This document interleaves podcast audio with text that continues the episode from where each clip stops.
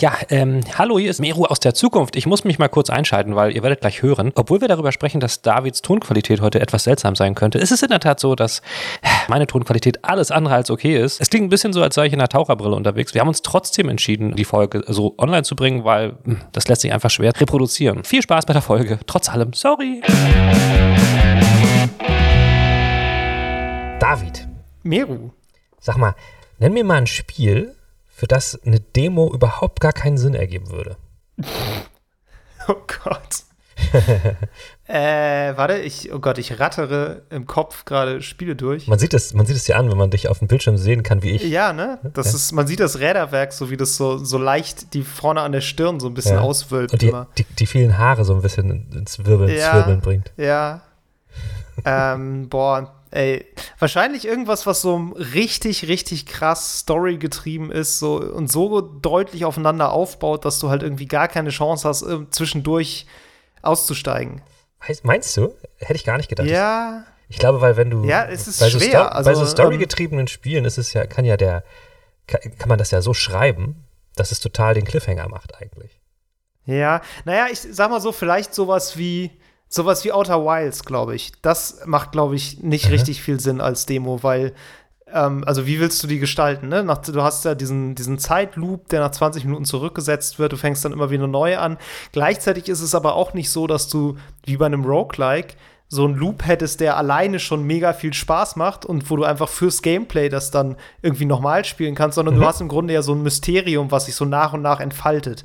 Und eigentlich ist der Reiz des Spiels ja, immer wieder in diese Loops einzusteigen, immer wieder woanders hinzufliegen und woanders zu gucken Ja. und ähm, da dann Sachen zu entdecken, die sich dann so langsam zusammensetzen über viele, viele Spielstunden. Und ich glaube, wenn du es so machst, so ja, du kannst irgendwie die erst nur einen Planeten besuchen oder du kannst irgendwie nur so zwei Stunden spielen. Ja. Das ginge vielleicht noch, dass du die Zeit begrenzt und Ja, sagst, du ja, darfst ja. irgendwie zwei Stunden spielen, aber es ist eigentlich das volle Spiel.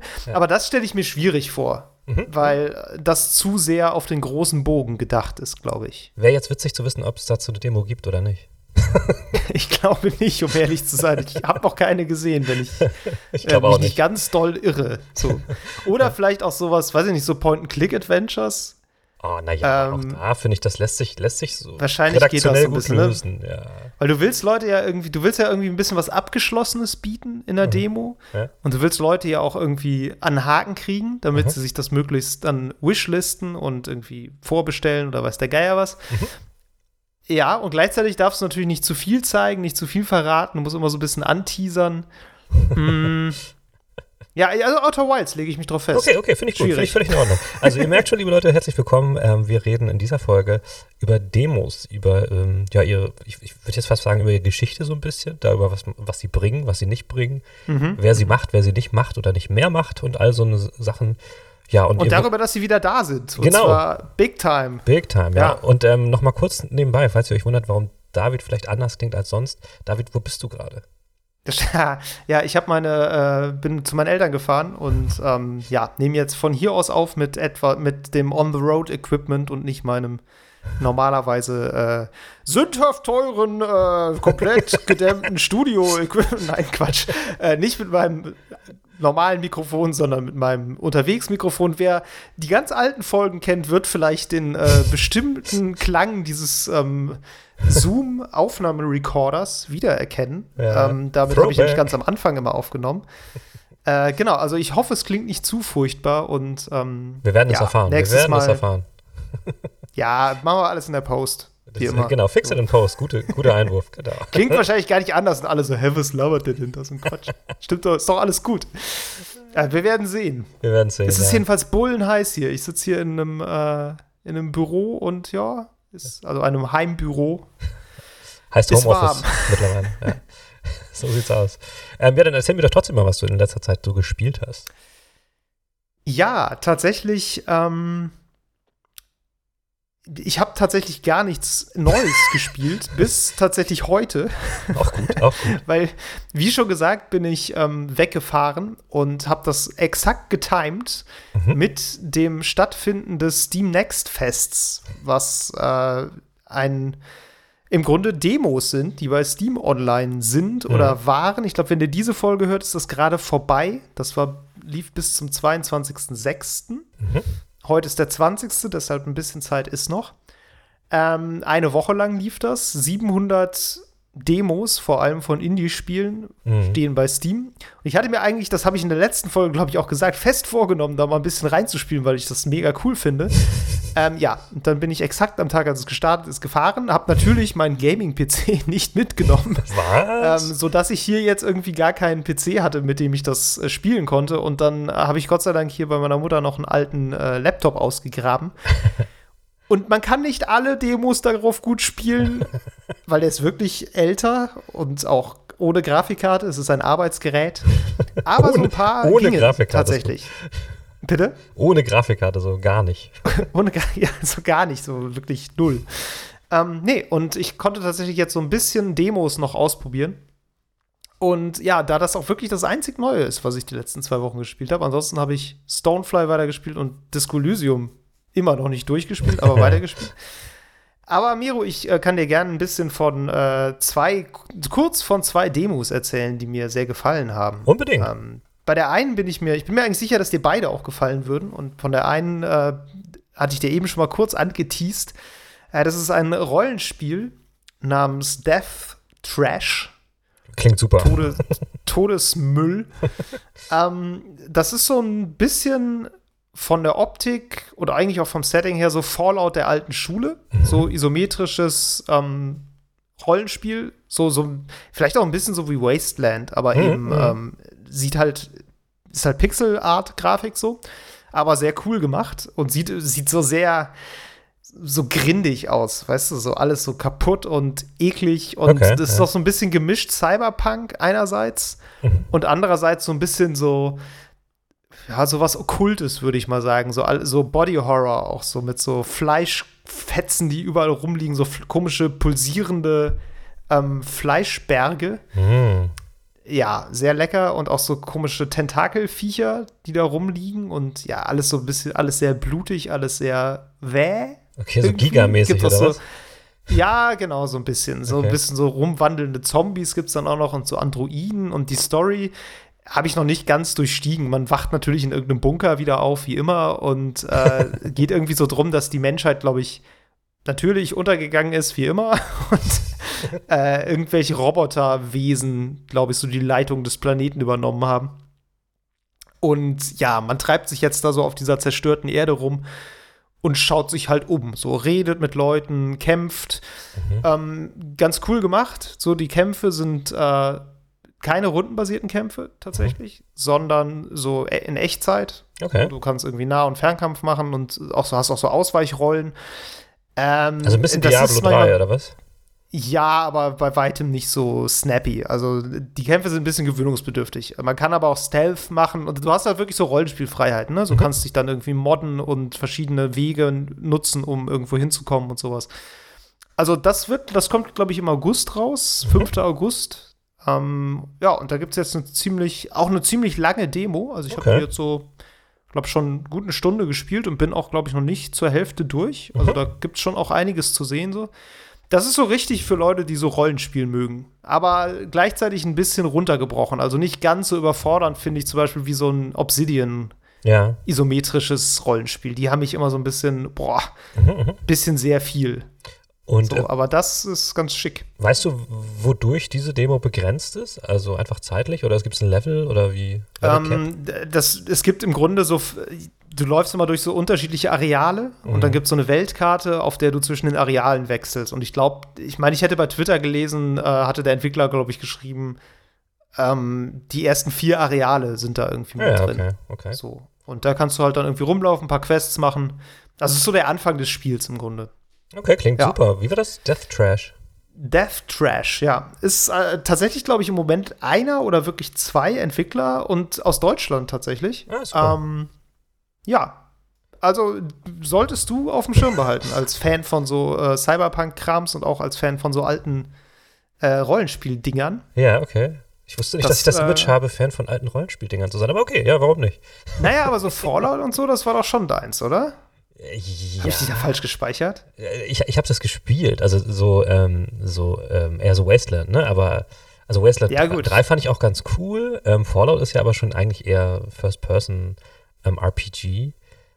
Das habe ich ja, naja, hab ich ja aber schon. auch erst seit Bethesda das gemacht Genau, aber- Die, Geld- also Fallout 1 und 2 sind ja. Genau, aber die habe ich gar nicht gespielt. Ich habe ich hab tatsächlich eher so. die, die Bethesda-Teile gespielt, ja. Und Okay, vielleicht habe ich dich da auch einfach so ein bisschen wegen deiner Pen-Paper-Vergangenheit im Kopf, weil das natürlich so dieses Rollenspielmäßige ist. Ist völlig, ja ist akzeptiert, ist völlig okay. Es gibt auch lustigerweise irgendwie so einen, einen, einen Tech-Skillbaum und einen Okkult-Skillbaum, wo man, glaube ich, auch so unterschiedliche Ah, Skills haben kann, so mit Materie und äh, Technik. So, so ein bisschen Shadowrun-mäßig oder was? Okay. Ja, möglich. Das, also ich habe das nie gespielt, deshalb weiß ich das nicht genau, aber Das soll wahrscheinlich so könnte bisschen, sein. soll wahrscheinlich so ein bisschen so, eine, so ein Gegensatz sein, ne? So Technik und Ich glaube ja, das ist ja Ja. häufig ein bisschen so. Ja, Wie in echt. wie in echt, richtig. ja, nee, das war die eine Demo, die mir sehr gefallen hat. Und die andere ähm, ist ein sehr hübsches Spiel namens Terra Nil. Okay. Das hat auch noch einen Untertitel, sehe ich gerade. Reclaim the Wasteland. Auch schon wieder Wasteland. Was dann? Ja, das, das ist lustigerweise so ein bisschen eine sehr, ein sehr schöner Konterpunkt eigentlich zu dem anderen Spiel. Das ist so ein, ähm, ein Strategiespiel, Mhm. ein City Builder, nennt es sich selber. Mhm. Und äh, was ganz lustig ist, du fängst an mit einer völlig desolaten, kaputten Wüstenwelt. So, du bist so auch so aus der, aus der von oben Perspektive, ne, guckst du drauf. Mhm. Komplettes Brachland, irgendwie ausgetrocknete Flussbette, alles Wüste, alles kaputt. Okay. Und deine Aufgabe ist es jetzt, das wieder zum Blühen zu bringen. und du baust dann so Windturbinen und kannst dann äh, in diesen, hast, die haben so einen Einflussradius, ne, wo dann Strom ist und dann kannst du da wiederum so, äh, so Dinger hinsetzen, die quasi die Giftstoffe aus dem Boden ziehen und dann da so Erde haben und dann kannst Cool. du da wieder Dinger draufsetzen, die äh, das begrünen okay. und dann hast du wieder sowas, kannst du so äh, in die Flüsse wieder Wasser reinleiten und das ist so geil, weil sich so langsam äh, überall auf dieser Karte so grüne Flecken halt auftauchen, wo du das irgendwie hinbaust und du musst halt erstmal versuchen, also die Demo läuft in drei Phasen ab. Ich glaube, das bleibt auch irgendwie so. Mhm. Du musst erstmal versuchen, so viel wie möglich mit Grün zu bedecken. Mhm. Das wird immer gesteuert über so ein System von so, so Ökologiepunkten, sage ich mal. Das ist eine, so eine Zahl mit so einer, einem kleinen Blatt daneben. Und äh, alles, was du baust, kostet Ökologiepunkte, aber je nachdem, wie effektiv du das einsetzt, also wenn du jetzt zum Beispiel ähm, den Boden entgiftet hast, hast du so einen gewissen Aktionsradius, der dann braun ist, also Erde. Und wenn du dann möglichst viel davon grün einfärbst, indem du dann was darauf pflanzt mit so einem anderen Gebäude, dann kriegst du halt wieder Punkte zurück. Das heißt, du musst immer versuchen, dieses Konto möglichst nicht ins Minus gehen zu lassen, sondern immer Ah. was dazu zu kriegen. Und ähm, dann musst du halt einen Wert von 100% erreichen. Das ist nicht die gesamte Karte, aber so, weiß ich nicht, vielleicht lass es so vier Fünftel sein, die dann eben von grün bedeckt sein müssen. Mhm, mhm. Und dann geht Phase 2 los. Da ähm, sind dann unterschiedliche Biome. Dann hast du so drei verschiedene Biomtypen. Das ist Wald, das ist ähm, Wiese und das ist so, ja, so Sumpf, sag ich mal, so Marschlande, so ein bisschen. Mhm, mhm. Und die musst du dann jeweils auch auf dieser, äh, auf dieser Karte halt errichten mit neuen Gebäuden. So, da kannst du manche Gebäude, die du vorher hattest, kannst du umwandeln, die erzeugen dann so Marschlande. Mhm. Dann kannst du Bienen in Bäume setzen, die, pflanzen, die sorgen dann dafür, dass Blumen drumherum wachsen. So, da hast du dann diese Wiese.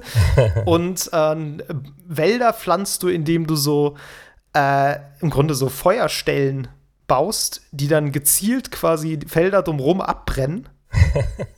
gezielt, wenn du dich gut anstellst, wenn du Pech hast, hast du eine Kettenreaktion, die halbe Karte brennt dir ab, dann hast du so Asche und Ja. auf der Asche kannst du dann Bäume pflanzen, die dann da wachsen. Da hast du dann Wald.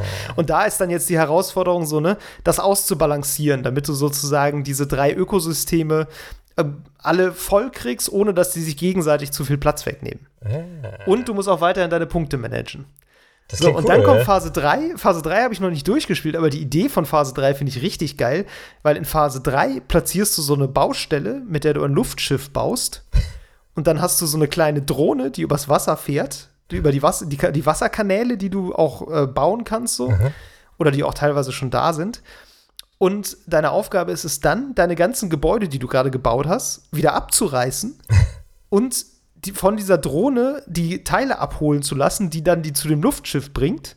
und dann am Ende mit dem Luftschiff wegzufliegen. Von so einem komplett terrageformten, wunderschönen grünen Planeten mit Bäumen und Flüssen und überall äh, schwirrt es und sind Bienen und so. Mega schönes Spiel. Geile Idee. so, richtig, richtig gute Idee. Ja, wirklich. Ähm, hat mir wahnsinnig gut gefallen. Es gibt leider noch keinen Release-Termin, aber ähm, super schön. Ja, cool. Ich habe festgestellt, das ist von den Leuten, die irgendwie Broforce gemacht haben. Kennst du das? ja. Ja, das, dieses 80er Jahre inspirierte Bullet, so ein Bullet Run Gun Ding, so, ne? ne? Ja, genau. Bullet Hell Ding so. Die haben das jetzt gemacht und äh, ja, cool. ziemlich witzig. ja. Ähm, Wie heißt das nochmal? Auch das kann ich sehr empfehlen. Terra Nil. Terra Nil, okay. Ja, coole Idee. Ja. Utopie-Simulator. Es ist wirklich ein Utopie-Simulator. Es ist echt so, wirklich, ne? Also es ist auch so angenehm, weil normalerweise in solchen Spielen ist ja so, ja, hier hast du eine wunderschöne grüne Karte. Mach sie Kolonisiere kaputt. alles. so, ähm, bau bitte Fabriken und hier und da und tralala. Und das ist halt genau umgekehrt. Du fängst ja. mit was komplett Leerem an. Und es ist auch einfach sehr schön. Ne? Also es hat halt wirklich wunderschöne, bunte Grafik, so auch so hat so einen gewissen Wuselfaktor mit so Fröschen in den Sümpfen und Bären in den Wäldern und sowas. Ähm, da ist halt auch sehr viel Bewegung und du merkst halt so richtig, wie so diese Karte zum Leben erwacht, wenn du da anfängst, deine Sachen drauf zu bauen. Ja. Und ich finde aber auch sehr schön so diese dritte Phase, so dieses, ja, jetzt hast du das gebaut. Jetzt räum auf. Jetzt nimmst ja. du bitte alles wieder mit, was du hier hingeschleppt hast und verziehst dich und lässt das hier jetzt einfach in Ruhe. Super. ja, also sehr schönes, ähm, sehr angenehmes Spiel. Cool, ja. Hat mich auch so ein bisschen an Dorfromantik und ähm, ja, hier äh, Townscape erinnert. Hast du die äh, durch einen Algorithmus entdeckt oder hast du da irgendwie nach was Gezieltem geguckt oder wie gehst du da vor? Ähm, ich habe tatsächlich einfach so die meist runtergeladenen Demos mal angeguckt von, äh, vom, von diesem Steamfest. Ich habe auch noch mehr runtergeladen, also ich glaube zehn Stück insgesamt, aber tatsächlich Sable, da hatte ich, das, weiß nicht, hast du davon schon gehört? Ich bin unsicher.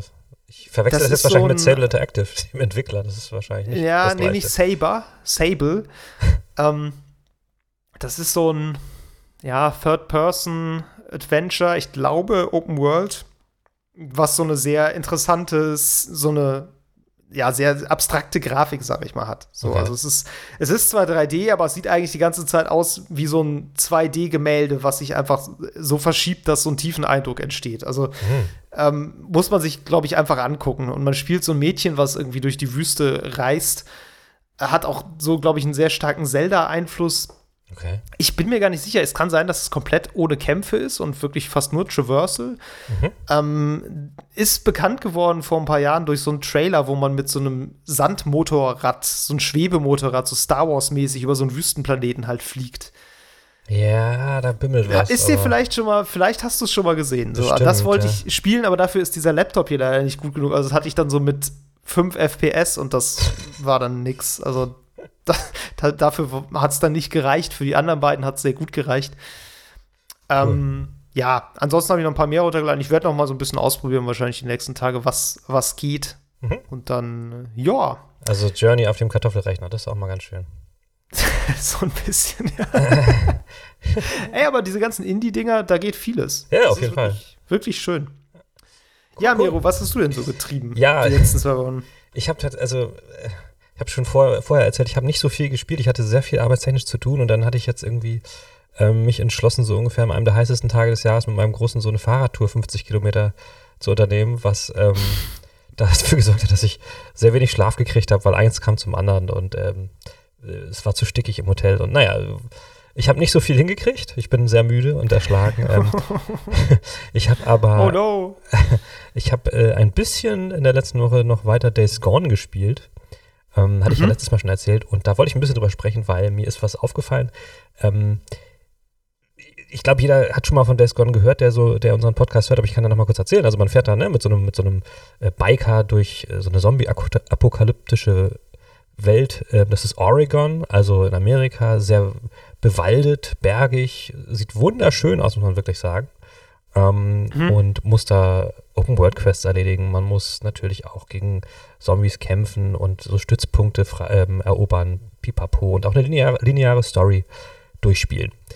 äh, ein Highlight dieses Games sind diese, diese großen Zombie-Horden, die, die da durchs Land ziehen, die wirklich aus Hunderten von diesen Viechern bestehen. Ähm, zum Glück hatte ich noch nicht so viel Kontakt mit dir. Das ist, finde ich, nämlich relativ anstrengend, diesen ganzen Part. Schöner finde ich eigentlich diese ganze Landschaft, die man da mit diesem Motorrad erkundigt. Auch wenn ich eigentlich kein Biker-Freund bin, weil ich finde, die Dinger sind laut und stinken.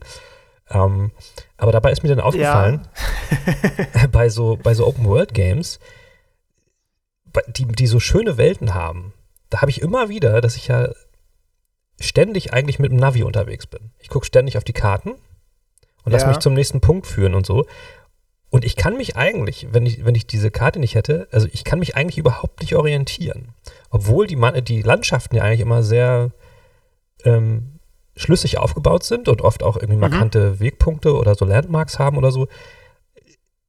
Das ist so ein bisschen wie beim Autofahren, finde ich. Wenn man immer mit dem Navi fährt, dann merkt man sich gar nicht mehr, wie man von Punkt A zu Punkt B kommt, sondern verlässt sich einfach immer drauf und nimmt ja. relativ wenig von der Umgebung wahr. Und äh, dann habe ich mal überlegt, das ist mir zum Beispiel bei so, bei so GTAs oder so nicht so passiert, weil da, weil es in der Stadt ist, merke mhm. ich mir automatisch irgendwie eher so markante Straßenecken oder sowas. Oder ne, in Stadtvierteln so Häuser, die irgendwie auf eine gewisse Art und Weise herausstechen. Das habe ich in so Natur-Open Worlds, wie meinetwegen in Horizon Zero Dawn oder halt in so einem Days Gone, eigentlich gar nicht. Auch wenn alles sehr, sehr, sehr, sehr schön ist. Ich kann es kaum auseinanderhalten. Und ich finde das total schade, weil ich finde, dass die Entwickler sich bei diesen Landschaften mittlerweile enorm viel Mühe geben. Und ja, das sieht ja teilweise, total. also auch wenn du jetzt so ein Ghost of Tsushima oder sowas nimmst, das sieht ja krass aus. Oder sogar ja. Death Stranding, das sieht wahnsinnig fotorealistisch aus, aber ich könnte, ich könnte dir da keine markante ähm, Begebenheit, also so, so eine Örtlichkeit beschreiben. Und das finde ich eigentlich fast schon verschwenderisch. Und da habe ich mich gefragt, ja. was ist denn da der Gegenentwurf? Ist sowas wie, wie so ein, wie so ein Souls-like, wo du ja eben keine Map hast. Da lernst du automatisch die Welt auswendig weil du eben ja. keine Map hast. Und das finde ich total interessant, dass das Spiel das mit deinem, mit deinem, mit deiner Orientierung macht. Dass du dich da viel mehr auf die Landschaft ver verlässt und auf das, was du siehst und dir das viel mehr einprägst, als in so einer opulenten Welt wie in Oregon mit Wäldern ja. und Bergen, Bergen, so wo du so durchdonnerst und sagst, oh, sieht alles total schön aus, aber 100 Meter weiter weiß ich überhaupt nicht mehr, wo ich war. Also das mag anderen Leuten anders gehen, aber also mir ist das bei meinem Spielverhalten voll aufgefallen. Ähm, ja, ich weiß total, was du meinst. Ich hatte das zuletzt bei, äh, bei Cyberpunk tatsächlich. Ja, ähm, ja. Und da habe ich wirklich auch im Internet von einem den Tipp gelesen, der meinte, ey, macht, macht mal die Minimap einfach aus. Mhm. Macht die aus und fahrt einfach rum. Mhm. Und versucht einfach so durch diese Stadt zu fahren und euch einzuprägen, was da abgeht. Weil ja, ja. da weiß ich auch noch, dass ich das völlig überfordernd fand. Und das ging tatsächlich ganz gut, wenn man die Karte wirklich abstellt mhm. und einfach nur durch die Gegend fährt. Irgendwann hat man so Orientierungspunkte. Ne? Ich wusste dann mhm. irgendwann, okay, ja, hier gibt es jetzt diese Brücke, die führt über diesen Fluss drüber, da kommt man auf die andere Seite der Stadt ja. und da ist dann irgendwie dieser, dieser zentrale Platz, wo auch ganz viel spielt und ich fand es immer noch relativ schwierig da, weil da immer noch sehr viel sehr ähnlich aussah. Ja, das, das fand ich bei Cyberpunk auch, ja. Es wurde besser dadurch mhm. und ähm, tatsächlich dachte ich gerade so, gerade bei Death Stranding fallen mir wirklich ein paar Sachen ein, die ich sehr markant fand. Also okay. mir fällt zum Beispiel gerade ein, ähm, da gab's ein, so, gibt's ein so ein Verteilzentrum, wo man irgendwie recht viel ist und dann konnte man da so rechts an dem Verteilzentrum dann weiterlaufen und dann, ich glaube, das ging in die Richtung von diesen, ähm, diesen Wasserfarmern, diesen äh, Timefall, ja, dieser ja. Timefall-Farm das fand ich zum Beispiel eine sehr markante Landschaft. Da gab es dann auch immer so Risse im Boden, wo man quasi dann drüber musste. Also da ist mir der Zusammenhang zumindest noch sehr bewusst, wie ja. dieses Ding da drin saß. Oder auch dieser Weg hin, relativ am Anfang, zu diesem, zu dieser Wetterstation. Mhm. Weißt du, da geht es irgendwie so einen Berg rauf erst, so eine schmale Senke. Mhm, mhm. und dann kommst du oben, äh, kommst du an. Und mhm. dann geht es runter in so einen Wald.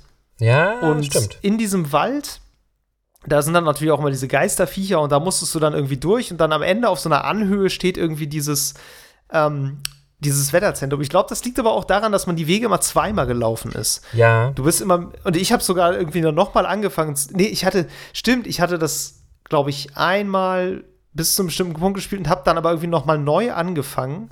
Warum eigentlich?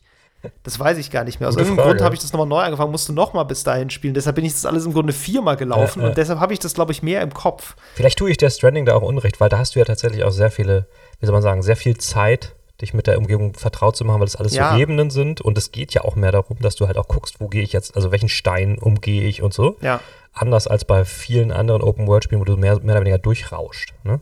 Genau, Ähm, total. Ich glaube auch, die, wenn du dann irgendwann diese Autobahnen und so hast, dann Mhm. merkst du dir das viel weniger, weil du halt einfach so, ja, okay, Mhm. los geht's. Da merkst du dir wahrscheinlich eher die Autobahnen an sich und wie die verlaufen, Ja. anstatt die, anstatt die Ja. ähm, Umgebung. Und auch bei Cyberpunk nochmal, da fand ich halt auch, dass die, die Häuser an sich, also diese ganzen Assets, die verwendet wurden, die sahen sich insgesamt viel ähnlicher als zum Beispiel bei so einem GTA. Ne? Also da, da- das Mhm. weiß ich noch, dass mir das groß aufgefallen ist, dass ich bei GTA immer das Gefühl hatte, okay, das ist jetzt wirklich ein anderer Stadtteil. Und bei Cyberpunk war Ja. das viel weniger so. Also da gibt es schon krasse Unterschiede. Ähm, aber wie gesagt, ich finde den Tipp, den du meinst mit ähm, Minimap ausschalten, das ist wahrscheinlich ein, echt eine schlaue Idee, wenn das halt das Spiel ermöglicht. Ich weiß gar nicht, wie das bei so, so Konsole ist wahrscheinlich seltener möglich als bei, als bei so PC-Games, wo es noch mehr Optionen gibt. Aber ja, das, das ist mir halt aufgefallen. Also, Ja, aber gerade diese modernen äh, PlayStation-Spiele haben doch mittlerweile echt auch so No-HUD-Modi und sowas. Da kann man doch echt das mag viel, sein, ja. Das viel sein. einstellen. Also Horizon Zero Dawn zum Beispiel kannst du, glaube ich, auch auf der PlayStation extremst personalisieren. Das stimmt, ja. Das ja. würde mich eigentlich wundern, wenn sie das bei Days Gone komplett gelassen hätten. ja, vielleicht habe ich das nur noch nicht entdeckt, das stimmt. Aber wie gesagt, Oder einfach nicht auf die Karte gucken, ne? Klebt dir irgendwie ein Post-it oben auf dem Fernseher oder so. bei meinem großen Fernseher reicht ein Post das nicht aus. Ja, da musst du wohl ein DIN A4-Blatt nehmen. Nee, aber das ist mir also aufgefallen, weil, wie gesagt, das Spiel ist einfach unglaublich schön, wirklich. Ähm, muss man wirklich mal sagen. Mhm. Ähm, krass detailliert gemacht und da ist mir immer wieder aufgefallen, ey, du achtest gar nicht so drauf, wenn du da so durchzischt, was da eigentlich so alles an Landschaft vor allen Dingen so ähm, um einen rum kreiert wurde. So. Ja. Und ähm, ja, Oregon ist vielleicht mal doch was, wo ich mal hin verreisen sollte. Das glaube ich ganz schön. Hoffentlich Hab noch vor der. Postapokalypse, ja. Gut, wenn, wenn wir beide durch sind, dann lass uns doch einfach zum Thema kommen. So sieht's aus. Demos. Yay! Also David, wir haben im Vorgespräch sogar schon ein bisschen darüber gesprochen, dass wenn man sich so ein bisschen so in der Presse umguckt, vor allen Dingen so, wenn es ein paar Jahre zurückgeht, da hieß es eigentlich eher immer so, Demos werden nicht mehr gemacht oder nicht mehr so oft gemacht, es ist weniger geworden. Das Ja. Gefühl ist meiner Meinung nach jetzt mittlerweile schon wieder irgendwie ganz, ein ganz anderes. Ähm, man muss vielleicht auch mal drüber reden, warum wurden Demos ursprünglich gemacht. Und ich erinnere mich, dass Demos und vor allem Demo-Discs ganz oft bei neuer Hardware dabei waren um zu Ja. zeigen, was so eine Hardware eigentlich kann. Also so, letztes Beispiel vielleicht sowas wie so eine PSVR, da war immer so eine Demo-Disc bei, damit du mal sehen kannst, was gibt's denn alles so, ne? Ähm, Ja.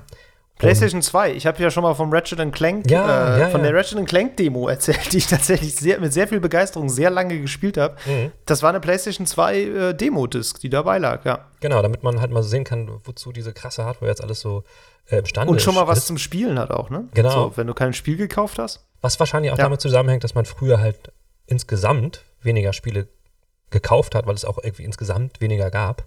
Ähm, Ja. Ne, also ich, ich würde immer so sagen, okay, früher hat man sich vielleicht im Jahr ein bis zwei Spiele gekauft. Heute wird man ja eigentlich dazu angehalten, sich am besten jeden Monat ein neues zu holen. ähm, und deswegen ne, ist das wahrscheinlich auch sinnvoll, dem Kunden mal zu, beizupulen, pass mal auf, das kann das Ding alles. Ja, heutzutage ist das, ist das eine andere Intention, glaube ich, die dahinter steht, würde ich sagen, oder? Ich meine, jetzt beim Ja. Ste- Steam Next Fest, das, die wollen ja auch keine Hardware verkaufen. Nee, genau. Also, ähm, ich stimme dir das total zu. Hardware-Verkauf und ähm, ich glaube auch, dass früher einfach, also wenn ich so daran denke, wann ich mit Demos in, äh, äh, in Kontakt gekommen bin, früher war das vor allem über so Computerbild-Spiele-CDs auch so. Ne? Genau, habe ich ja. ja. schon mal erzählt, so bin ich halt wirklich auch mit aufgewachsen. Da war natürlich viel auch einfach so Schrottzeug drauf, aber eben auch viel äh, so Demos Mhm. und ja, eben kleinere Spiele oder Teile von größeren Spielen. Und ja, das lag, glaube ich, auch ein bisschen auch am fehlenden Vertriebsweg Internet. ja, So, total. dass Mhm. du halt nicht einfach die Demo, das nächste Spiel nur einen Klick weit entfernt hattest, sondern das war was, wo du halt wirklich hingehen musstest, das kaufen musstest und du hattest dann eben diese Demo auch auf einem physischen Datenträger ja drauf. Und ja, das stimmt schon heute, dürfte die Intention eine sehr andere sein. Also, wir haben ja gerade schon drüber gesprochen, Steam Next Fest 700 Demos, was einfach eine völlig wahnwitzige Zahl ist. Ja. Ähm, ich glaube, dass das viel, also dass es da viel darum geht, einfach aus der Masse sozusagen rauszustechen. Was Mhm. umso lustiger ist, wenn du dann in einem Batzen von 700 Indies bist, dann, dann nivelliert sich dieser Effekt eigentlich fast schon wieder ein bisschen. Mhm. Aber ich glaube, das ist so zum Teil eine Gegenbewegung zu diesem, ne, auf einer Spielemesse siehst du vor allem CGI-Trailer zum Beispiel. So. Mhm, mhm. Und ähm, es ist natürlich was anderes, wenn du stattdessen eine Demo bekommst von einem Spiel. Weil Ja. dir da einfach gesagt wird, hier, guck mal, du kannst jetzt schon angucken, ob dir das gefällt. Ja. Und da geht es ja auch um so Dinge wie, ne, also diese Demos haben alle einen Wishlist-Button drin natürlich. So, da geht es halt darum, ja, dass du da möglichst schnell auch eine Bindung auch zu diesem Spiel aufbaust und dir möglichst schnell äh, dich möglichst schnell auch entscheidest, so, ja, das finde ich interessant und ähm, das sozusagen dir für später merkst, weil das ja auch wieder dem Studio dahinter äh, einfach wertvolle Daten gibt, wie viele Leute sich dafür interessieren, mit wie viel sie ungefähr so rechnen können und sowas. Ähm, ja, ich glaube, das ist gerade bei diesen ganzen Indie-Demos wirklich der, die Intention, dass du wirklich Aufmerksamkeit bekommst in einem völlig überlaufenden Feld, Mhm. Ähm, was sicherlich auch nicht ganz unproblematisch ist mittlerweile schon wieder, weil, wie gesagt, bei 700 Demos, da fällst du fast schon auf, wenn du nicht dabei bist. das ist irgendwie auch nicht gut. Also, ähm, ich meine, man muss sich immer vor Augen halten auch, so eine Demo kostet letztlich auch Geld und Arbeit Sehr viel weil Arbeit, du ja, ja. nicht, genau, sehr viel Arbeit, weil du ja häufig im Grunde ein Stück aus einem unfertigen Spiel rausnehmen musst. Das ist auch sowas übrigens. Das sind keine fertigen Spiele, von denen ein Teil abgezweigt wird, sondern das sind häufig ja Spiele, die sind noch nicht so weit. Mhm. Von denen wird jetzt aber trotzdem schon mal was vorgeschoben. Das ist jetzt ein bisschen eine Spezialität dieses Team Next Fests auch. Wir können gleich auch noch mal über andere Demos sprechen, Mhm, die quasi von fertigen Spielen ausgekoppelt sind. Die gibt es nämlich auch wieder mehr. Mhm. Ähm, aber gerade dieses Team Next Fest, du musst im Grunde aus dem Spiel, was eh noch in Entwicklung ist, was einzäunen und das musst du erstmal fertig entwickeln, während der Rest in der längeren Pipeline ist. Und das stellst du dann quasi schon online und das kostet halt einfach ganz schön Ressourcen. Und ähm, ich hatte da just heute eine ganz interessante Meinung noch gesehen von ähm, Thomas Sala, dem Entwickler von The Falconeer Mhm. über das ich hier auch schon mal gesprochen habe, ähm, der halt so eine sehr kritische Meinung dazu hatte und meinte, ja, ähm, das sind halt vor allem Indies, die diese Demos online stellen und es gibt fast schon so die implizite Erwartung, dass sie das tun. Und die AAA-Publisher und so, die bleiben eigentlich ein bisschen außen vor, die machen das eigentlich gar nicht. Das heißt, der Druck, jetzt so eine Demo zu erstellen, liegt halt jetzt irgendwie wieder auf den Indies. Und das sind die, die sowieso schon am meisten zu tun haben und die sowieso schon die knappsten Ressourcen haben. Ja. Und er meinte, das ist halt wirklich schwierig, auch aus seiner eigenen Erfahrung, weil er halt als Solo-Entwickler meinte, halt, das hat mich irgendwie fast gebrochen, dieses Spiel rauszubringen. Und das Ja. war nur eins, wenn ich mir überlege, ich teile das jetzt in mehrere Teile, die ich dann irgendwie noch bei Steam veröffentliche. Das ist schon krass. Und er meinte halt auch, bei 700 Demos, das ist halt so viel, dass du eigentlich schon wieder nur über einen Algorithmus da ausgewählt werden kannst. Ja, genau. Und dann bist du eigentlich wieder in einem, an einer Stelle, wo das so eine implizite Erwartung ist, dass du da mitmachst. Mhm. Mhm. Und er meinte, das ist schwierig und meinte halt auch, es ist auch eigentlich nicht so richtig notwendig, weil wir heute zum Beispiel ja auch sowas haben wie eine Steam Refund Policy. Das heißt, ja, ein unfertiges Spiel vorher spielen kannst du damit nicht, aber du kannst, wenn du nicht weißt, ob dir ein Spiel gefällt, musst du dafür keine Demo runterladen. Ja. Dann Kannst das fertige Spiel runterladen. kaufst du das Spiel Mhm. und spielst es eine Stunde und wenn du es doof findest, gibst du es zurück und kriegst dein Geld zurück. So. Mhm, mhm, mhm. Und da ist ein bisschen was dran. Vor allen Dingen, weil die Entwickler Nicht können nur ja bei auch unfertigen Spielen. die Entwickler könnten diese Ressourcen, die sie jetzt in eine extra Demo stecken, ja auch da reinstecken, diese erste Stunde halt so gut zu machen, dass Klar. die Leute es dann halt eben nicht refunden. Ne? Also natürlich im besten Fall Klar, ohne den beziehungsweise, Rest also schlechter manchmal, zu machen, aber ne? Also ja, manchmal liegt dir ein Spiel halt einfach nicht, egal wie es gut Na ist, ne? Wie gut es ist. Also manchmal guckt man ein Spiel rein und denkt so, ja, dachte ich wäre cool, aber ist irgendwie nichts für mich und dann Mhm. kannst du es halt einfach zurückgeben. Ne? Das, ähm, ja, gut, das ist jetzt sehr spezifisch auf den Indie-Sektor, Mhm. aber es gibt ja auch wieder viele Demos außerhalb dieses Sektors. Ich meine, ähm, zum Beispiel, wenn du den Nintendo eShop anguckst, da gibt es wahnsinnig viele Demos, habe ich das Gefühl. Das nicht nur fand da, ich nicht am nur da. Also Anfang echt erstaunlich, als ich die Konsole gekauft habe. Ja, auch im, auch im PlayStation Store etc. gibt es auch sehr, sehr viele. Und ähm, ich finde es ganz interessant, weil ich hatte auch in, in der Recherche zu äh, der Folge ein bisschen so ein paar Artikel gelesen aus dieser Zeit, die noch von ein paar Jahren lag, wo, wo es darum ging, ja, warum ist denn das weniger geworden? Und da hat zum Beispiel, ich glaube, das war sogar, sogar aus der Computerbildspiele oder sowas, die hatten ein Statement von Ubisoft bekommen, die meinten, ja, wir ähm, entwickeln mittlerweile halt so, so Open-World-Games, die halt so einen großen Umfang haben und so viel äh, verschiedene Erlebnisse und ähm, ja, Challenges bieten, dass es gar nicht mehr Sinn macht, so einen Ausschnitt daraus als Demo anzubieten, weil mhm. man damit gar nicht mehr das abbilden kann, alles, was dieses Spiel alles kann. Aber trotzdem habe ich jetzt nochmal geguckt, du kriegst auch von Immortals Phoenix Rising eine PlayStation-Demo. Also ja. die sind mittlerweile halt selbst davon abgerückt. es, ist, es ist auch nicht so, dass es von äh, AAA-Games keine Demos gibt. Ähm, es gibt sie sehr wohl, aber trotzdem fällt es gar nicht mehr so ins Ge Gewicht, weil die richtig großen Titel oft das anders lösen, entweder über Betas oder Early Access und so. Ich finde es ein bisschen interessant, dieses Ding mit den Zeitschriften. Ähm, das weist natürlich darauf hin, also klar, früher gab es immer diese Demo-Discs in Zeitschriften, dass das Internet natürlich völlig alles verändert hat. Also den ganzen ja. Games-Vertrieb. Und bevor es das gab, gab es ja kaum Möglichkeiten für Publisher, an Spieler ranzutreten. Also, ne, sowohl in der Berichterstattung als auch, keine Ahnung, es gab noch nicht so ein Internet mit Trailern oder sowas, da konntest du was nicht sehen. Ja, ja, Trailer ja. und Videos und eben auch Demos gab es damals nur auf diesen CDs oder DVDs, die dann bei diesen Zeitungen dabei waren. Und das fiel natürlich dann alles irgendwann weg und da kann man sich schon dann irgendwie die Frage stellen, ähm, gab es weniger Demos, weil es weniger Zeitschriften gab oder gab es weniger Zeitschriften, weil es weniger Demos gab? Weil ich glaube, dass ganz oft viele dieser Magazine sich auch darüber verkauft haben, wie viele äh, äh, äh Demos oder auch äh, teilweise Vollversionen oder Videos oder sonst irgendwas dabei lagen. Also ich weiß es auch noch, ich erinnere mich noch daran, dass ich teilweise dann auch überlegt habe, welche kaufst du jetzt von diesen Zeitschriften? Oh, da ist mehr dabei. Dann kaufe ich eher die. So, ne? Und ja. ähm, da das alles weggefallen ist, kann man sich, wie gesagt, die Frage stellen, was da was verursacht hat. ne, ähm, Total. Dazu kommt natürlich, dass diese ganze Influencer-Welle dazu geführt hat. Ich meine, warum eine Demo produzieren, wenn du halt auch so Millionen von Zuschauern darüber kriegen kannst, dass du ein oder zehn YouTuber Let's Plays oder meinetwegen auf Twitch Livestreams von einem Game spielen zu lassen, da brauchst du die, brauchst mhm. du dir nicht eine spielbare Demo geben. Warum? Brauchst du nur einem geben.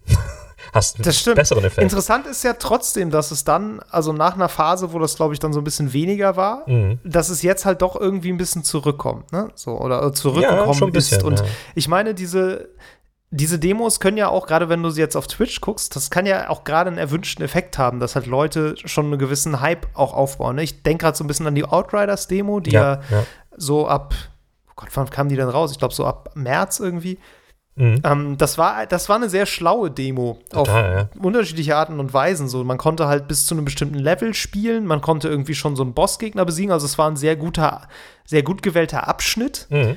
Und das war einfach total genial. Sie haben halt gesagt, du, wir haben schon legendäre Waffen hier in der Demo. Die Droprate ist unendlich gering, aber theoretisch könnt ihr hier legendäre Waffen fahren. Das heißt, es gab eine Challenge und da drin sozusagen. Es gab eine Challenge und die Leute haben die genutzt. Da haben Leute irgendwie weiß nicht, Dutzende Stunden in diese Demo versenkt. Ich mhm. übrigens auch. Nicht ganz so viele wie andere, aber ja. Ähm, um halt irgendwie schon legendäre Waffen zu farmen. Und das war für diese Art von Spiel, nämlich für einen Loot-Shooter, war das unfassbar geschickt. Ja. Und es hat genau den Effekt gehabt, den die sich nämlich erwünscht haben, dass sich das rumgesprochen hat, dass immer mehr Leute das auch gespielt haben, dass Leute das gestreamt haben, wie sie sich da irgendwie stundenlang immer wieder denselben Kampf geben, um halt am Ende eventuell einen wertvollen Drop zu haben. Und das war halt auch wirklich lustig, ne? Weil das war echt so eine so eine Sache, wo die ganze Szene so, diese Loot-Shooter-Szene, sage ich jetzt mal so, gesagt hat, so, ey, die Leute haben echt ein Rad ab. Und auf der anderen Seite konnten es aber alle total verstehen. Ja, ja. Es war so ein, so ein völliges Ja, ja, würde ich wahrscheinlich auch so machen. Also wenn ich jetzt die Zeit hätte, würde ich das auch so machen. Das Interessante daran ist ja, ich meine, so Shooter machen sowas halt gewöhnlicherweise mittlerweile, gewöhnlicherweise mittlerweile über eine Beta oder über eine Early Access. Ja. Meistens über eine ja. Beta. Ich meine, Call of Duty macht eigentlich immer eine Beta, ähm, weil die das halt aber auch nutzen, um halt Metriken abzugraben äh, genau, und zu gucken, genau. wie funktionieren bestimmte Mechaniken und was müssen wir da korrigieren und sowas. Die, die, Frage, die sich da stellt, warum macht man stattdessen eine Demo? Und ich glaube, das liegt oft auch an der Art des Spiels, ne? weil Outriders ist ja anders als viele Service-Games ein abgeschlossenes Erlebnis, also ein, ein, ein Spiel mit einem Anfang ja, Ende, um wenn man das, wenn, wenn man die Notwendigkeit, das Ganze zwei Monate lang zurecht zu patchen, mal wegdenkt, okay, ist es ja, kein ne? Service-Game. Aber ich glaube, so im Grunde genommen wird das so ein bisschen der Unterschied sein. Ähm, Naja, und natürlich, dass die Demo immer noch da ist. Du kannst die Outriders-Demo immer noch spielen. Also, das, das ist halt äh, der, auch der Unterschied zu einer Beta. Die Call of Duty-Beta ist vorm Release und dann ist vorbei. Mhm. Ähm, eine Demo zeichnet sich ja gerade auch dadurch aus, dass sie da bleibt. Dass du äh, immer wieder neue Käufe darüber auch generieren kannst und einfach immer wieder Leuten sagen kannst, mhm. ne, selbst wenn du jetzt äh, meinetwegen sagst, du jemand hat das Spiel schon und wird das gerne mit äh, irgendwie einem Freund oder einer Freundin zusammenspielen und sagt, mhm. hier, guck dir das mal an. Ja. Und äh, die sagt so, ja, ich will mir das selber nicht kaufen, aber ich gucke vielleicht mal in die Demo rein, ob das cool ist. So. Und wenn es cool ist, kaufe ich es mir vielleicht so. Ja. Also selbst über sowas es ist ja was ganz anderes, ob du Leuten erzählst, das ist ein cooles Spiel oder ob du Leuten erzählst, das ist ein cooles Spiel. Du kannst es übrigens einfach ausprobieren. So, vielleicht gefällt dir das ja. Guck ja, doch mal. Total. So, und das finde ich eigentlich eine sehr sinnvolle, einen sehr sinnvollen Gedanken. Es ist natürlich auch so, äh, der Übergang ist ja fließend von einer, sagen wir mal, einer, einer Free-to-Play-Version eines Spiels mit, einer, mit einer Paywall, die irgendwo einsetzt. und einer, und ja. einer Demo. Ne? Ist ja vom Ding her das gleiche. Und es gibt ja, also zum Beispiel auch so bei, bei Games wie, wie FIFA. FIFA hat eigentlich auch immer eine Demo gehabt. Ich glaube, dieses Jahr machen sie es erstmalig nicht. Und das ist ja genau das gleiche. Du gibst den Leuten die Möglichkeit, bestimmte Sachen schon zu spielen. Genau. Vor allen Dingen bei so Titeln, die aber eine hohe Durchsetzungsrate auf dem Markt haben, sowas eben wie FIFA, was dann halt von bestimmten Leuten jeder hat, hast du denn so ja. eine, eine Paywall drin, wo die einfach nicht mehr mitmachen können. So, und dann hast du natürlich den sozialen Druck auch irgendwo, um mit deinen Kollegen noch weiter FIFA spielen zu können, musst du dann doch irgendwann das Geld in die Hand nehmen. Ähm, genau. Das heißt, das hat auch dann irgendwie einen finanziellen, strategischen ähm, ähm, Sinn. Und ähm, ich finde es auch interessant, die Frage generell zu stellen, was eine sinnvolle Demo eigentlich so zeigt. Weil es gab ja zum Beispiel auch bei, die das auch übrigens eigentlich immer machen, bei Resident Evil, ähm, gab es jetzt mhm. mal diese One-Shot-Demo, wo du halt ähm, nur einen Versuch hast ähm, ja. pro Spieler, das mal zu schaffen und, und das, das finde ich, es gibt so, es gibt einige so, so kreative Demos, ähm, die so ein bisschen was anders machen und, und das fand ich ein mhm. sehr gutes Beispiel dafür. Du konntest es ein einziges Mal probieren. Ich glaube, das war die, ähm, das, das Resident Evil äh, 2 Remake oder 3, shit, ich glaube 2 Remake. Ähm, und da durftest du es einmal probieren und dann konntest du die Demo quasi nicht mehr benutzen. und das, das finde ich, das war natürlich ein bisschen fies, aber es war auch irgendwie ein, auch ein Hype-Ding, ne? Ähm, ja. Deswegen wollte es auch Ja, Capcom ist ja eh ganz gut da drin. Also Capcom macht ja auch zum Beispiel bei Monster Hunter, machen die auch immer eine Demo. Das war jetzt auch beim neuen Monster Hunter für die Switch. Gibt es ja. auch jetzt eine Demo und die ist auch sehr, also sie war erstens schlau veröffentlicht, weil sie so an zwei Wochenenden mhm. die online gestellt hat, beziehungsweise es gab die erste Demo, die musstest du bis zu einem bestimmten Datum runterladen, konntest dann, glaube ich, 30 Mal jagen gehen, sozusagen. und es gab dann aber später noch mal eine zweite Demo, wo du dann auch wieder, glaube ich, noch andere Monster jagen konntest und hattest aber Zugriff auf das gesamte Waffenarsenal zum Beispiel schon. Also das war wirklich ganz unbeschränkt und einfach nur die Art der Monster, die du jagen kannst, das war so ein bisschen beschränkt, was natürlich auch den Leuten, die jetzt so seit Jahren Monster Hunter spielen, so mhm. die Möglichkeit gibt, sich so ein paar Neuerungen einfach schon anzugucken oder schon mal zu üben, ne? Und irgendwie schon mal gut reinzukommen, so und dann, die holen sich das zum Release eh, so nach dem Motto. Mhm. Ähm, oder selbst wenn sie unentschlossen waren, werden sie vielleicht dann noch überredet. Ja. Ähm, das war eigentlich dann auch eine ganz, ganz coole Idee. Ja, ich glaube, wo ich gerade da denken muss. Ähm, ich hatte neulich so eine Demo gespielt von einem Indie-Spiel, was auch dieses Jahr rauskommen soll. Das heißt Omno. Okay. Ähm, das ist so ein, ja, wie soll man das nennen? Aus einem Third-Person-Adventure, so sehr märchenhaft von der Optik her, aber wirklich auch sehr schön. Mm, und ich weiß gar nicht, ob es da Kämpfe gibt. Hatte ich jetzt noch nicht so richtig, aber es war viel so Rätsel. Du hast irgendwie so einen Zauberstab und musst immer so, so verschiedene Lichter, musstest so gleichschalten, damit du dann bestimmte Plattformen so hebst und sowas. Also so ein typisches Rätsel-Plattformer-Ding. Äh, mhm. Und das hatte was ganz Cooles. Es hatte halt so einen kleinen Spielabschnitt, den man eben schon spielen konnte. Und danach war man irgendwie dann, als die Demo eigentlich vorbei war, war man in so einer Wüste und hatte dann aber als neuen Skill, dass man auf diesem, ähm, auf diesem Stab, den konnte man sich dann wie so ein Besen unter die Füße, wie so ein Hexenbesen, glaube ich, unter die Füße packen und darauf rumsurfen und dann auf diesen Sandebenen rumsurfen. Okay und hatte auch noch so ein Skill, mit dem man sich an so bestimmten Ankerpunkten immer so durch die Gegend katapultieren konnte. Und das war vom Movement einfach wahnsinnig cool und hat sich super schön angefühlt. Du konntest gar nichts groß machen, du konntest nur in dieser Wüste rumheizen. Und das Lustige war, dass ich das dann gemacht habe, so einfach so ein bisschen gedankenlos und dachte, oh ja, das ist, das ist echt ganz nice. So. Und auf einmal kam so eine Einblendung, hey, what are you doing? The demo is over. Und die blieb halt einfach da und man konnte aber trotzdem weiterspielen. Und ich dachte so, ja, die wussten ganz genau, dass man das Natürlich. richtig geil findet und einfach weitermachen will und dann so Das ist so, dass man hier, übrigens, da gibt es noch mehr. Merkt ihr doch schon mal das Spiel vor. Ja. Ähm, fand ich auch sehr interessant. Also ein cooler, cooles Spiel mit den Erwartungen einfach. Ja. Ja, ich glaube, dass Demos oft ähm, bei Spielen eingesetzt werden, wo viele Zweifler erwartet werden, dieses, wo man halt nicht sicher ist, dass die es auch kaufen. Also meistens halt so Remakes und so, zum Beispiel also Final Fantasy VII Remake und so, wo, wo man halt denkt, da sind vielleicht viele Leute, die, die noch so überlegen, ja, ich kenne das alte ähm, oder das ja. letzte, das, das, das Sequel, äh, das, das, das davor, also und jetzt kommt das Sequel und ähm, will die dann nochmal so ein bisschen einfangen ähm, und kann dann damit so ein bisschen auch den, den letzten Zweifel aus dem Weg räumen. Ne? Und wenn man dann am Ende halt noch so, so einen coolen Hook hinbekommt, irgendwie so, so ein so eine gute Idee oder so ein Cliffhanger, dann kann das eine ganze Menge bringen, um die Leute dann dazu zu bringen, sich den Ruck zu geben, es dann doch nochmal ja. zu kaufen oder so. Ja. Ähm, ich muss aber sagen. Ja, beziehungsweise manchmal reicht es ja, wenn du es einfach auf ein Radar setzt auch, ne? Wenn Leuten, ja. Leute, die das vielleicht vorher nicht so richtig auf dem Schirm hatten, dann einfach denken, so, ja, ah, das sieht irgendwie doch ganz cool aus, das soll ich mir mal merken. So. Ja, oder beziehungsweise ich hatte ja auch das, was war das noch? Da haben wir drüber gesprochen, bei dem, bei diesem ähm, Mario Remake Bundle, was ja vom Markt genommen wurde, wo Mario mhm. gestorben ist, dass der, da, dass Nintendo das gemacht hat. Das wurde irgendwie ja auch von irgendjemandem verraten, ähm, weil sie halt die Erfahrung gemacht haben, dass solche Remakes und so halt immer gewishlistet werden, aber halt nicht gekauft werden, weil du nicht irgendwie noch so einen ja. Druck erzeugst. Und das ist natürlich dann auch ein Mittel, ne, die Demo, dass du dann halt, die Leute haben es mal anprobiert und denken so, ach, okay, jetzt, ach komm, das will ich jetzt weiterspielen. So. Ja. Ähm, das ist, ist halt so ein Ding. Ich finde es trotzdem eigentlich irgendwie, äh, trotzdem eigentlich mittlerweile cooler, dass gerade bei PC-Games halt immer mehr der Trend geht zu so Early Access ähm, statt, statt irgendwie so einem pseudo-fertigen Ding. Ne? Weil Demos sind ja meistens gelten dann als, als, als fertig. Also so, so wird das Spiel sein. Ja. Also ja. das ist ja auch irgendwie Sinn der Sache, weil wenn es nicht das ist, was ich, was ich dann kaufe, dann hat die Demo irgendwie ihr Ziel verfehlt.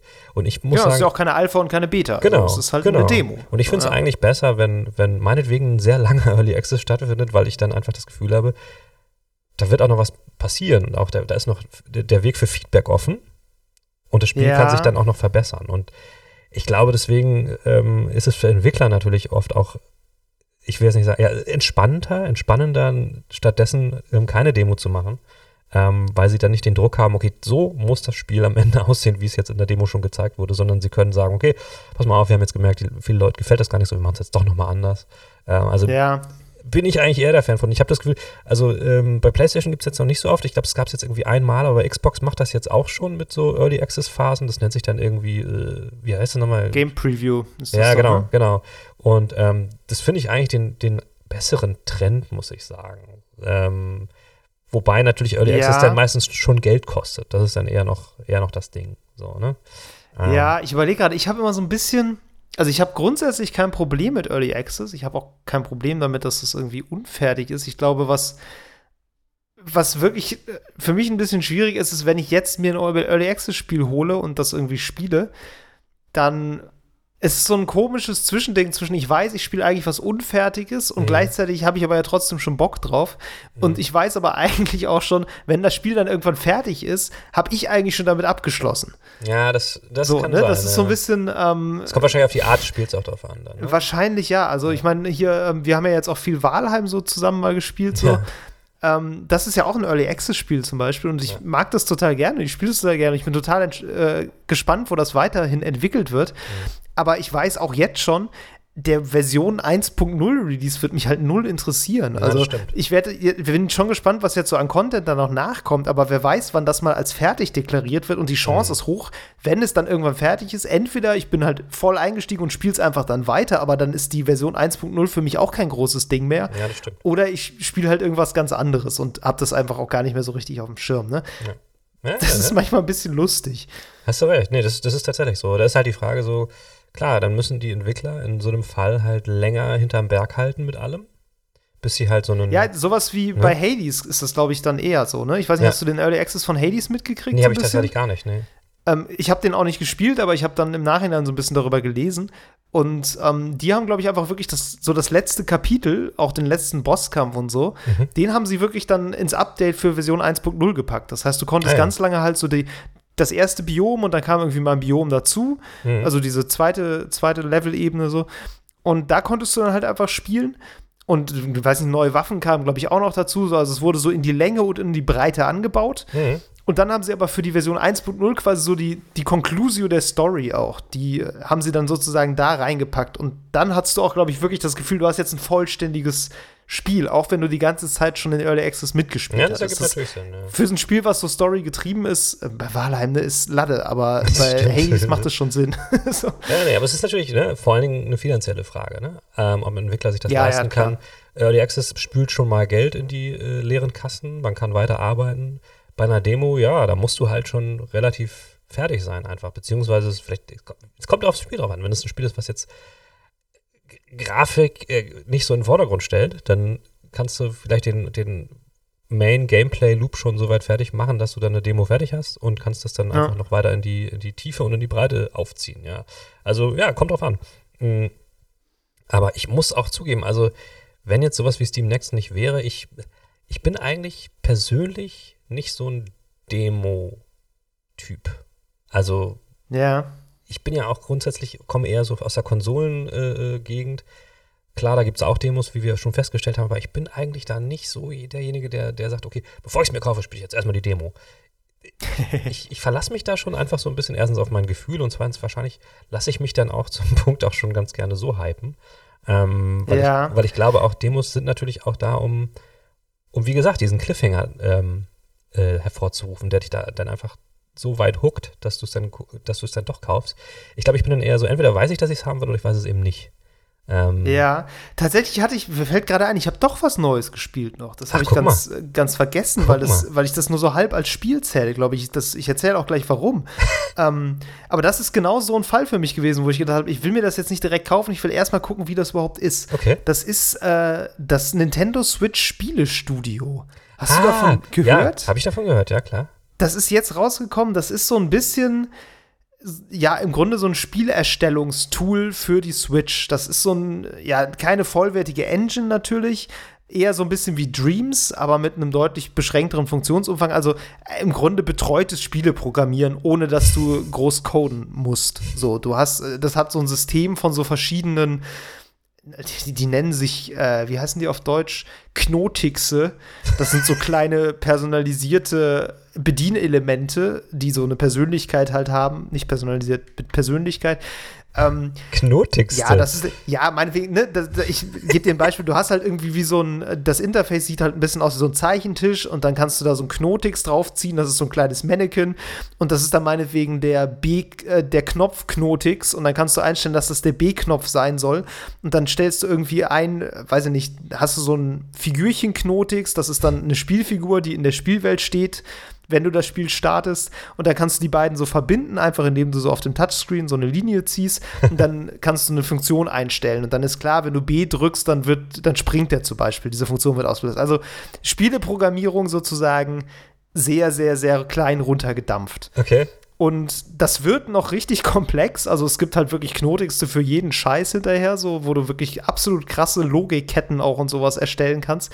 Und das ist aber natürlich ein Nintendo-Spiel, ne? Also du wirst da wirklich richtig behutsam rangeführt und es gibt so ein krasses Tutorial, wo dir das alles doppelt und dreifach erklärt wird. Und so, das versteht wirklich auch jedes Kind und genauso ist es auch gedacht. Und ich hatte ich habe ja auch so ein bisschen Neugier in die Richtung, habe ja auch mit der Unreal, äh, Unity Engine schon ein bisschen rumgespielt so. Ähm, bin aber auch einfach nicht gut im Programmieren bisher, weil ich das zu wenig gemacht habe und kann halt wirklich leidlich das nur und dachte so, ja, das wäre vielleicht ganz cool, zumindest um mal so so ein Prototyp vielleicht zu entwerfen. Mhm, mh. Und das Problem ist aber so ein bisschen, das habe ich auch in Rezensionen gelesen, ähm, du kannst da relativ wenig machen, was so Grafik und Sound zum Beispiel angeht. Also du bist sehr gebunden an die Assets, die dabei sind. Und die ah, sehen ja. halt wirklich sehr rudimentär aus. So. Ja. Das ist halt wirklich so diese Labo-Optik, ne? Also wirklich sehr, alles sehr mhm, so, mhm. wirklich auch nicht sonderlich charmant und auch nicht so, ich jetzt sagen würde, da kann man jetzt irgendwie ein krasses weiß nicht, eine krasse Landschaft auch nur designen oder so. Also es wirkt wirklich sehr basic. Mhm. Ich glaube, du kannst rein konzeptuell schon abgefahrene Sachen machen, aber die sehen halt nie abgefahren aus. Die sehen halt immer ja. aus wie ein Prototyp. Ja, logisch. Und bevor ich da jetzt 30 Euro für hinlege, dachte ich, gucke ich mir jetzt erstmal an, wie das so ist und habe halt diese Demo, die es gibt, runtergeladen und habe mhm. die halt gespielt. Und die ist auch wirklich gut. Das ist halt das ganz basic Tutorial und dann so ein so betreutes Spiel programmieren, wo man so ein so ein Spiel für zwei Spieler macht, wo man sich so fangen muss und äh, dann fallen noch so Steine vom Himmel, denen man ausweichen muss, so ein bisschen so. Also es ist nichts Kompliziertes so, aber ähm, ich sag mal so, in Unity hätte ich das nicht hingekriegt. das, da, da, da hätte es schon aufgehört. Und äh, da ist es halt einfach so, dass du es mit ein paar Handgriffen eben sowas hinbauen kannst. Cool. Ich habe es jetzt tatsächlich mal auf die Wunschliste gesetzt Aha. und beschlossen, ich finde es vom, vom Umfang her, glaube ich, irgendwie cool und finde es interessant. 30 Euro ist mir zu teuer dafür. Und ich werde jetzt einfach mal ein bisschen beobachten, was Leute bei YouTube damit überhaupt anstellen. Weil ja. vielleicht findet ja doch noch irgendwer einen Weg, da krassen Shit mitzubauen. Ey, bestimmt. Das ist doch immer so. Die Eben. Leute holen aus solchen Sachen das genau. Krasseste raus. Genau, und wenn ich feststelle, man kann damit vielleicht auch relativ wenig Aufwand doch coole Sachen mitmachen, mhm. dann überlege ich mir das, ob ich mir das vielleicht mal hole, um zumindest schnell irgendwie mal einen Prototypen zusammenzuzimmern mhm, mhm. und äh, vielleicht das dann zu versuchen, in Unity zum Beispiel nachzubauen. Ne? So. Ja. Aber dafür war die Demo zum Beispiel jetzt wirklich gut, um einfach mal einen Eindruck zu bekommen, wie funktioniert das? Ja habe ich das Gefühl, da, das geht auch in die Tiefe oder ist nur so ein sehr simpler Baukasten. Ähm, und das deutet das schon an, dass da also wirklich einiges geht. Ja. So. Es ist natürlich, also es ist eigentlich ein ganz gutes Beispiel, weil wenn man nochmal ähm, zu, ganz zurückdenkt in die, die Anfangszeiten der Videospiele und so, ähm, waren Demos ja auch ähm, abgeguckt von so normaler Software. Ne? Es gab ja. halt immer schon zu, zu normaler, wie, wie nennt man sowas, zu, zu, zu, so Apps oder so, damals auf Computern, gab es auch immer Demos. Und das ist ja auch mittlerweile, ja, ist ja immer noch so, dass du dann ähm, bei so Shareware und so ähm, anfängst und dann, wenn du es gut findest, dann kaufst du es vielleicht auch. Und bei, bei Demos war das nichts anderes. Und ähm, ich glaube, da haben sich natürlich Spiele mittlerweile so ein bisschen von weg entwickelt, insgesamt, von diesem, von diesem ähm, fast schon technischen Aspekt, ne? Dieses, dieses, okay, erfüllt dieses Programm den Sinn, den ich mir davon erwarte? Ja, da haben wir ja schon mal drüber gesprochen, genau. so über Bewertungskriterien genau. von Spielemagazinen, die auch sehr deutlich aus dieser Funktionstest genau. von Software-Richtung kommen. Exakt, ähm, ja. ja. da ist man natürlich einfach dadurch, dass die als Kulturgut mittlerweile einen anderen Stellenwert haben, ist Eben. man da natürlich ein bisschen von weg, ja. Und natürlich anderer Grund ist natürlich Free-to-Play-Games. Also Spieler ja. haben, haben, mittlerweile, der Markt ist so anders. Es ist so anders. Du musst ja auch kein Spiel kaufen, um, um ewig zu, zu spielen. Du kannst ohne jemals ein Spiel zu kaufen, kannst du unendlich viele Spielstunden in äh, diverse Spiele investieren. Ja, ähm, ja. Und ich glaube, solche Menschen, die, die so vor allen Dingen auch ihre, in Anführungszeichen, Spielerkarriere begonnen haben, musst du irgendwie erreichen. Und wahrscheinlich kannst du das am ehesten mit so solchen, solchen Gratis-Abschnitten von größeren Spielen, die es dann noch gibt ich nehme an, das ist dann auch die Intention, vielleicht auch von größeren Publishern, dann so Demos rauszubringen, ne? dass die dann äh, jemanden davon überzeugen wollen, warum er sich jetzt doch so ein AAA äh, Open World Game nochmal holen soll, wenn er doch auch einfach 6000 Stunden in Fortnite investieren kann. Ja, ja, ja, klar. Nee, total. Also Appetizer auf jeden Fall. Mhm. Ähm, Gerade bei Indies versuchen irgendwie, kostet es, was es wolle, rauszustechen. Und äh, da haben wir ja ganz am Anfang drüber gesprochen, es ist schwierig. Ja. Auch, äh, also selbst mit einer Demo bist du ja jetzt in guter Gesellschaft von 700, äh, 699 anderen ja. äh, Demos so. Ähm, vielleicht auch wirklich ein schwieriger Trend, gerade für Indies. Ja, und gerade für so Einzelentwickler also, und so, ne? Also, ja, total. Ich muss sagen, als Konsument, ähm, ich finde es halt, ich find's halt wirklich geil. So. Natürlich. Also mir, mir, ich mag dieses Steamfest, das ist auch letztes Jahr, glaube ich, schon mein Lieblingsteil der E3 gewesen. weil es einfach so cool ist, diese ganzen Spiele einfach runterladen zu können. Und das Schöne an diesen Indie-Spielen ist ja, die zeichnen sich ja häufig einfach durch interessante Konzepte aus. Mhm. Da haben wir auch schon mal drüber gesprochen. Als Assassin's Creed, das ist immer das Gleiche, sieht halt nur geiler aus. Oder ja, ja. Call of Duty ist auch immer das Gleiche, sieht halt nur geiler aus. Das kannst du dir als Indie-Spiel nicht leisten, weil du kein Geld hast, dass es geiler aussieht. Das mhm, heißt, du mhm. musst irgendwie ein cleveres Konzept haben. Mhm. Und diese Konzepte erschließen sich ja auch schon, wenn du es nur eine halbe Stunde spielst. Und deshalb sind diese Demos für mich immer so ein total guter Weg, was wirklich ganz Neues entdecken zu können, was ich so dann vielleicht auch wirklich noch nie gespielt habe. Mhm. Ähm, deshalb, mir gefällt das total. Und äh, ja, ich sehe natürlich, dass es schwierig ist und der Trend schwierig ist. Es ist natürlich, ähm, äh, ja. es war natürlich vorher, war das einfach der Trailer, ne? Also dieses, dass du, dass du dein innovatives Spielkonzept erklärst du eigentlich ja. erstmal über einen Trailer. Aber, Ja. aber jedes Spiel hat einen Trailer. Wirklich, wirklich jedes Game hat einen Trailer. Ja. Und deswegen ist natürlich dann so eine Demo der nächste Step, den du bieten kannst, um dann nochmal irgendwie aufzufallen. Und ich meine, gut, es sind 700, das sind sehr viele, aber es gibt ja nochmal noch mal zehnmal so viele andere Spiele. Ne? Insofern ist das für, für die Klar. entsprechenden Entwickler dann noch ein Weg, doch nochmal irgendwie ein bisschen aufzufallen und den Leuten einfach die Möglichkeit zu geben, ihre Idee nochmal anders zu begreifen, im wahrsten Sinne des Wortes, als einfach nur mit einem Trailer, den halt, wie gesagt, der fällt ja nicht auf.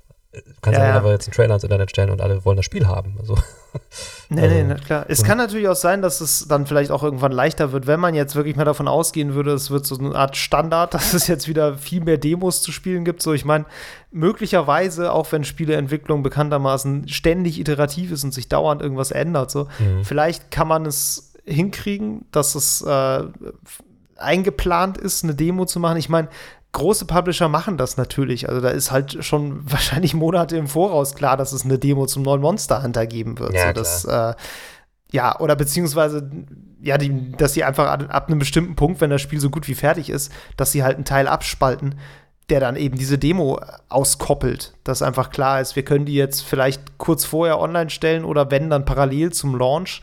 Mhm. So, aber das ist natürlich, ähm, ist natürlich ein Planungsaufwand und auch keine Selbstverständlichkeit. Ne? Ja, ja, ja, so sieht's aus. Ja, pff, dann würde Ja. ich sagen, nutzen wir die letztlich die restliche Zeit noch, ähm, das Steam Next Festival auszureizen, laden noch 50 Demos Genau. auf den Kartoffelrechner von David und ähm, Genau, meine Leitung ist hier jetzt wieder frei, wenn wir aufhören zu labern und dann kann ich hier direkt wieder noch, noch welche raus runterziehen. Sehr gut. cool. Gut. Alles klar. Bis dann. Dann Tschüss. Ciao. Das war Level Cap Radio Folge 66. Wenn euch die Episode gefallen hat, lasst uns eine nette Bewertung da, abonniert diesen Podcast und empfehlt uns gerne weiter. Lob, Kritik, Anregungen oder Spieletipps gehen an levelcapradio at gmail.com. Bei Twitter findet ihr uns unter lcrpodcast, außerdem twittere ich unter hamlabum und Mero unter djmeru. Danke fürs Zuhören und bis zum nächsten Mal. Ja, One Take Wonder.